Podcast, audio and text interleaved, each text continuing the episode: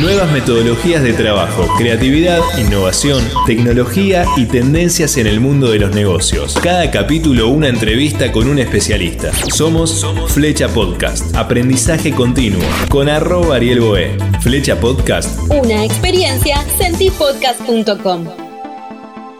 Bienvenido una vez más a Flecha Podcast. Soy arroba Ariel Boé, larga OHE en todas las redes sociales y hoy comenzamos una nueva temporada muy pero muy especial porque me encuentro en Paraguay y decidí salir a buscar talentos, personas con las cuales se puede aprender y mucho. Hoy vamos a hablar de comunicación, vamos a hablar también de transformación digital, de medios, y quédate prendido porque también vamos a hablar con otros invitados de creatividad, de marketing, de negocios y también de innovación. Aquí, desde Asunción, la nueva temporada de Flecha Podcast. ¿Estás preparado? Hoy tenemos el placer, el honor de recibir a Mike Silvero. Él es periodista especializado en periodismo digital y narrativa web audiovisual. bueno, trabaja en medios de comunicación desde el año 2007 en adelante, no paró. Es un gran emprendedor, es un apasionado por la información, por lo digital y la verdad que estábamos muy, muy, muy contentos de tenerlo como invitado, como primer invitado de esta serie de podcast aquí en Paraguay, en Asunción. ¿Cómo estás, Mike? Bienvenido. Muchas gracias, muchas gracias. Gracias por la, por la intro. Eh, bueno, listo, a charlar. Acordate que Flecha Podcast está presentado por sentipodcast.com. Creamos contenidos originales a medida para que tu comunidad se sorprenda con experiencias sonoras de alta calidad y mayor alcance. Podcast de marca personal, podcast corporativos y branded podcast. Arroba Sentipodcast en Instagram y también en nuestra web sentipodcast.com.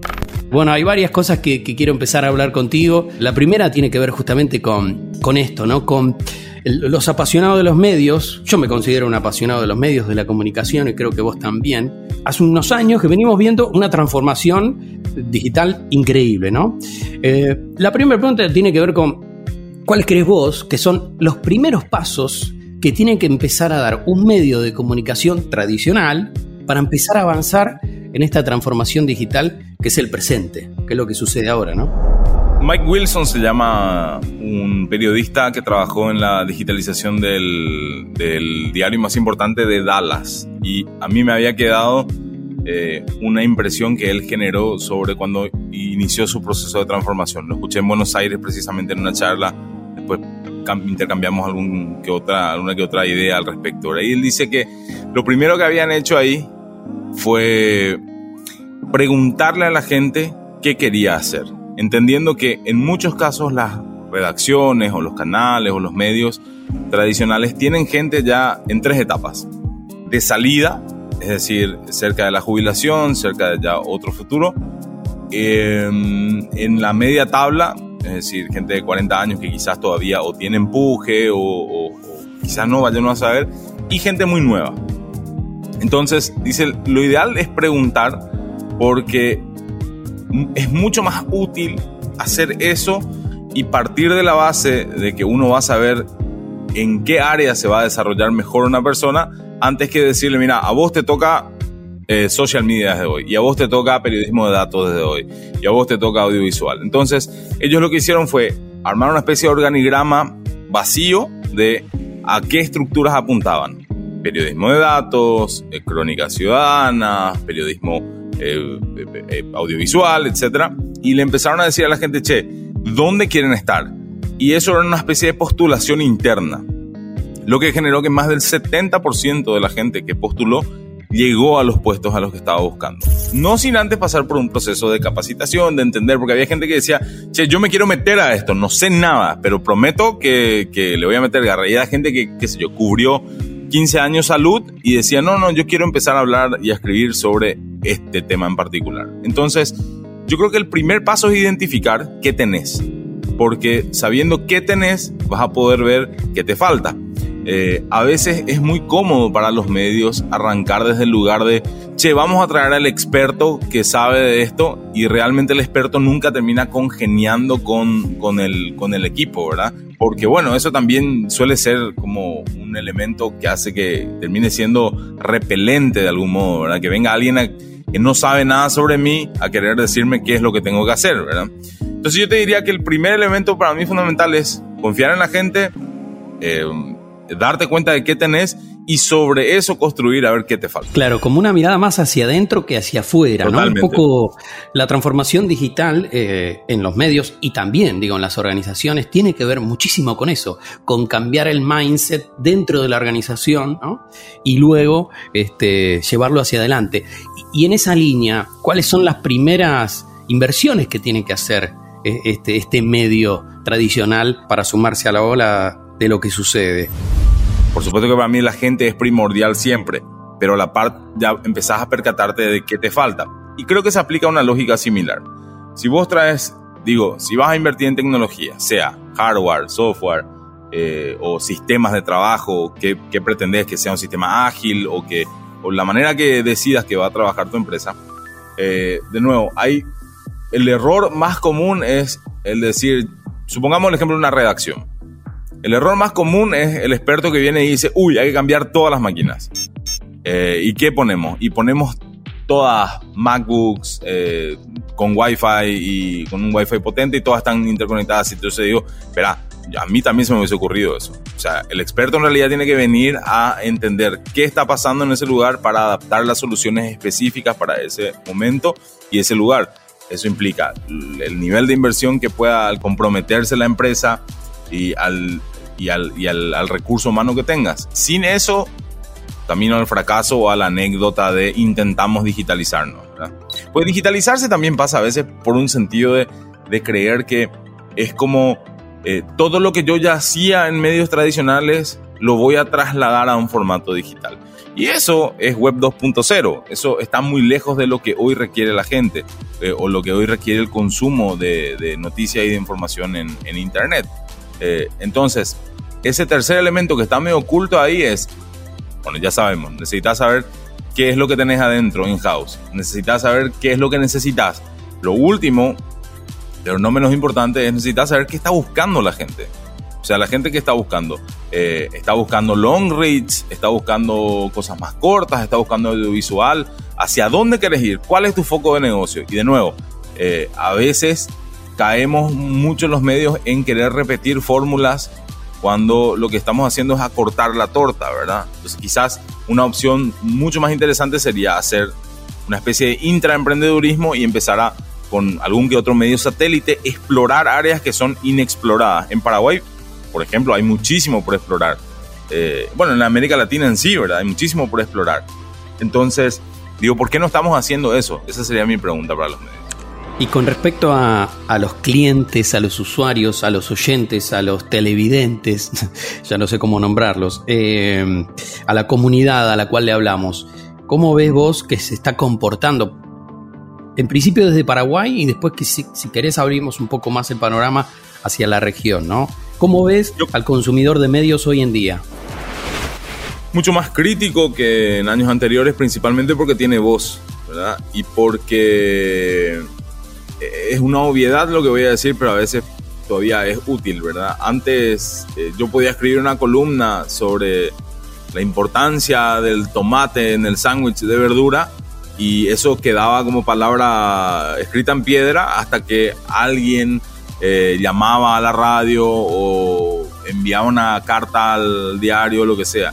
Ahora, eh, yo sé que muchos nos enfocamos en que cualquiera puede opinar, como denigrando el hecho de que cualquiera puede opinar. Es cierto, existe eso, pero también me puede opinar un nutricionista que sabe 70 veces más que yo y puede hacer pelota mi argumento con toda justicia. Entonces, eh, es un mix entre probablemente miles de trolls y gente que eh, finalmente tiene mucha capacidad analítica y crítica. Entonces, eh, sobre esa línea, yo lo que veo es que, por lo menos en Paraguay, viene pasando con el público más joven, hace un par de años ya, eh, cuando me tocó emprender y, armar mi propia startup de noticias, es que la gente debajo de 25 años no tiene autoridad informativa, o sea, no busca autoridad informativa. Si ahora mismo, vos que estás en Asunción, escuchás un ruido tremendo y viste que era un avión el que estaba, qué sé yo, prendiéndose fuego, lo primero que vas a hacer es entrar a la, igual que yo, entrar a las páginas más importantes de noticias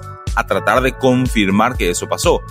Pero el usuario de estos tiempos no hace eso. Entra a una plataforma y en esa plataforma no importa si es Gen, si es ABC, si es Clarín, no importa quién lo dice, importa el hecho que lo haya dicho, porque la noticia como tal se convirtió en un commodity y al ser un commodity está al alcance de todos. Cuando se dio cuenta eh, la gente que no es eh, física cuántica escribir una noticia, presentar una información, pasó a ser un elemento muy corriente para el resto.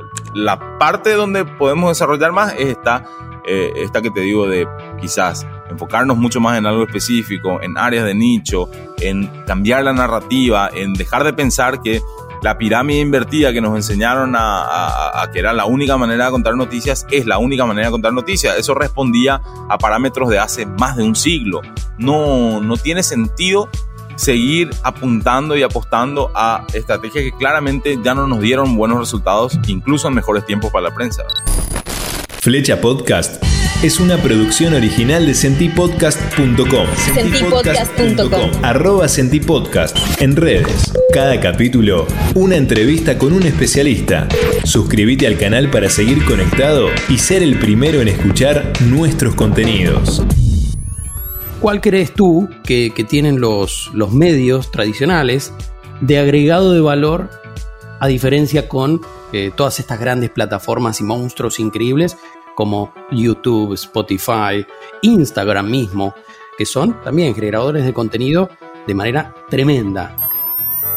Ahí es donde está la apuesta, eh, ahí es donde está la apuesta de los medios, porque, porque sí el valor tiene que estar, tiene que residir siempre en alguien que tiene... Anteriormente, ¿cuál era el valor del periodista? Que tenía muchos contactos, o sea, podía tener información a base de lo que le digan otras personas. Pero hoy en día esas otras personas también ya están en plataformas. Entonces yo sigo a las personas, ya no sigo al periodista. Eh, como medios, creo que el valor agregado está hoy en día, en estos tiempos, en explicar. Eh, y no es, no es un invento, no, no estamos descubriendo la pólvora, en dejar de creer que el consumidor de noticias está tan atento a las noticias como nosotros los comunicadores. Nosotros tenemos esta manía de estar 24/7 conectados al teléfono o a la compu, entrar y revisar Twitter, pero la mayoría de los usuarios no hace eso. La mayoría de los usuarios tiene momentos específicos donde ingresa a tratar de informarse o si le llega por otra vía como sea un WhatsApp, porque sea un link o lo que sea.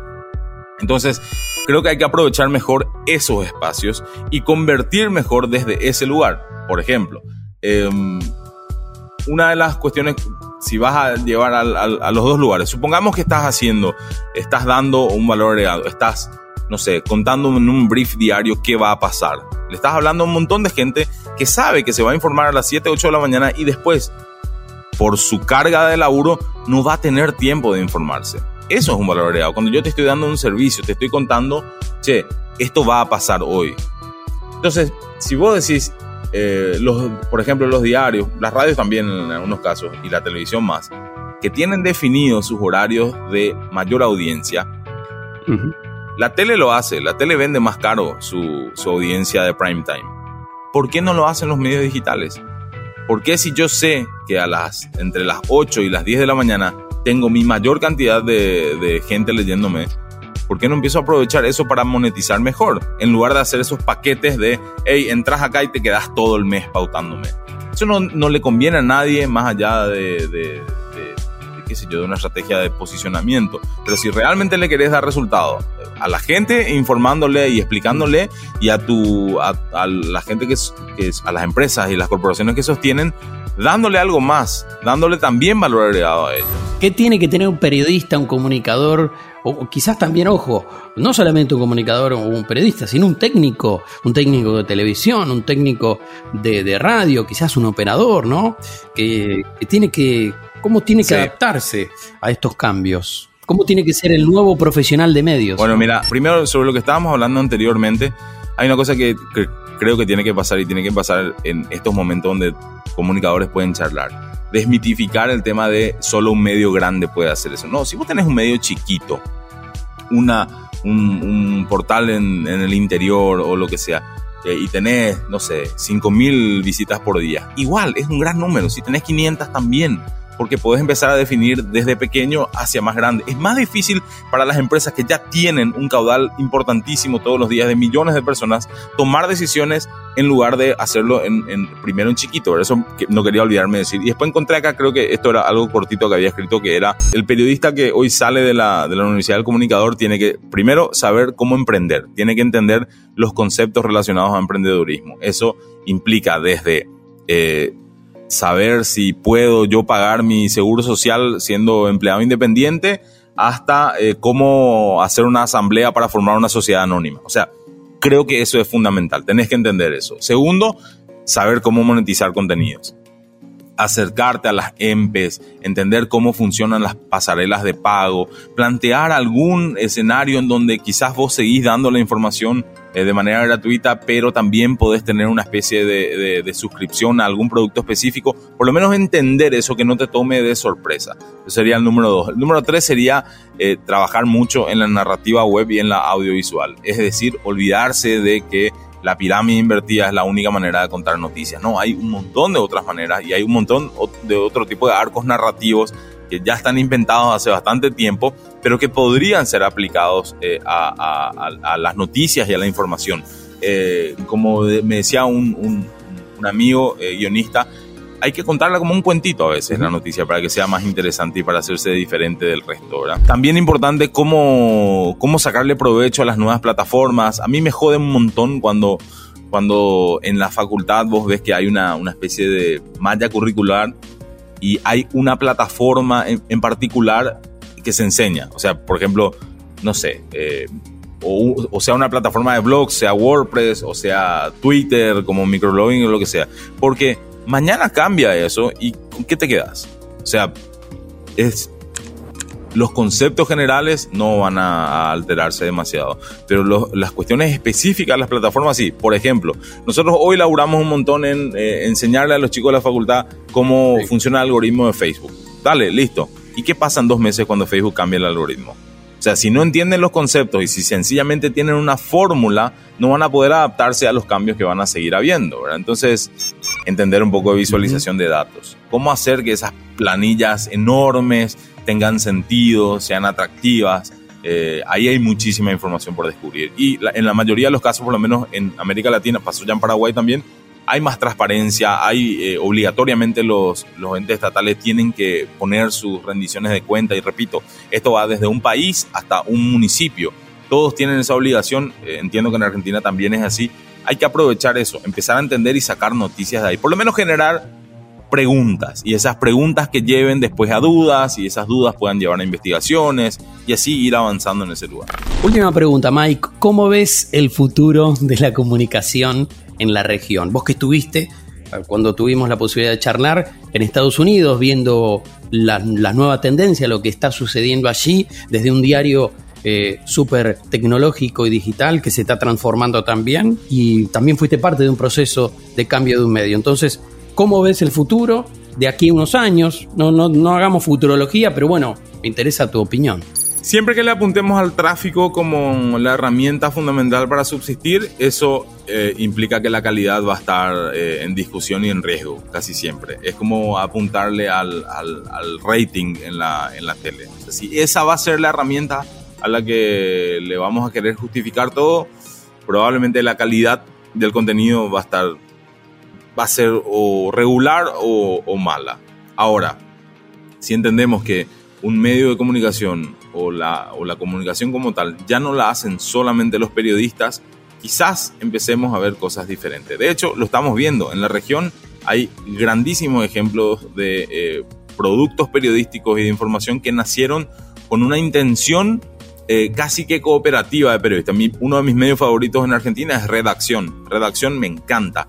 Y eh, vos ves que el lugar desde el que nace es un lugar de, che, teníamos muchas, muchas ganas de hacer cosas y somos todos periodistas, ¿qué podemos hacer en conjunto? Yo te digo particularmente, eh, antes de, ir a, trabajar y a aprender al Washington Post, que es con quien nosotros como grupo tenemos un acuerdo, eh, internamente había aprendido muchísimo al emprender cuando vi que mi equipo era homo, era heterogéneo, pero estaba dividido en partes iguales. Por decirte, teníamos X cantidad de periodistas y X cantidad de programadores y X cantidad de diseñadores y X cantidad de gente manejando comercial y X cantidad de gente eh, administrando el, proyecto. Entonces, como que todas las voces que son diferentes suman a esa conversación. A veces eh, nosotros caemos mucho en hacer periodismo para periodistas, comunicación para comunicadores, cuando que la audiencia está en otro lugar. Entonces, eh, ¿Y qué implica eso? Abrir la cabeza. Eh, si viene un programador y te dice, che, en lugar de contar esto eh, con, con, una nota de 1500 palabras, ¿qué te parece si hacemos un bot de Facebook que le responda a la gente? Fantástico, hagámoslo. ¿Cuál es el problema? Si, si finalmente va a resultar y va a llegar a la gente que es nuestro objetivo, metámosle pata, ¿verdad? Entonces yo creo que van a darse esas dos vertientes, va a haber medios que todavía van a apuntar con todo al tráfico eh, y a la compra, a la publicidad programada y a todas las cosas más definidas por algoritmos. Por supuesto que eso va a pasar, pero por otro lado veo que eh, también la crisis va a generar que, más emprendedores aparezcan y cambien un poco la, la, ecuación, al punto que muy probablemente eh, finalmente los medios grandes también van a volver a captar eh, a la gente que emprenda, que desarrolle proyectos, que, que gane experiencia para después aplicarla internamente. Esa, te digo, intentando, digo, viendo un poco lo que ha pasado en otros lugares también eh, y entendiendo la capacidad que tenemos nosotros de reinventarnos. Absolutamente de acuerdo. Muchísimas gracias, Mike Silvero, por eh, ser parte de Flecha Podcast en esta nueva temporada aquí desde Asunción, Paraguay. Che, no, muchísimas gracias a vos. Eh, espero que sea, que, sea útil, que hayamos dejado algo, ¿verdad? Por lo menos para discutir, para que alguien diga, che, no tiene nada, no tiene nada sentido lo que están diciendo estos muchachos, o, o qué sé yo, que, que, con que sume a la conversación, creo que ya estoy contento. Así que un gusto de conocerte también, que sea la primera de muchas charlas. Aquí llegó un nuevo capítulo de la nueva temporada de Flecha Podcast desde Asunción, Paraguay. Se vienen nuevas entrevistas, quédate ahí del otro lado. Eh, podés seguirme también a mí en todas las redes, eh, como arroba Ariel Boe, belarga O-H-E.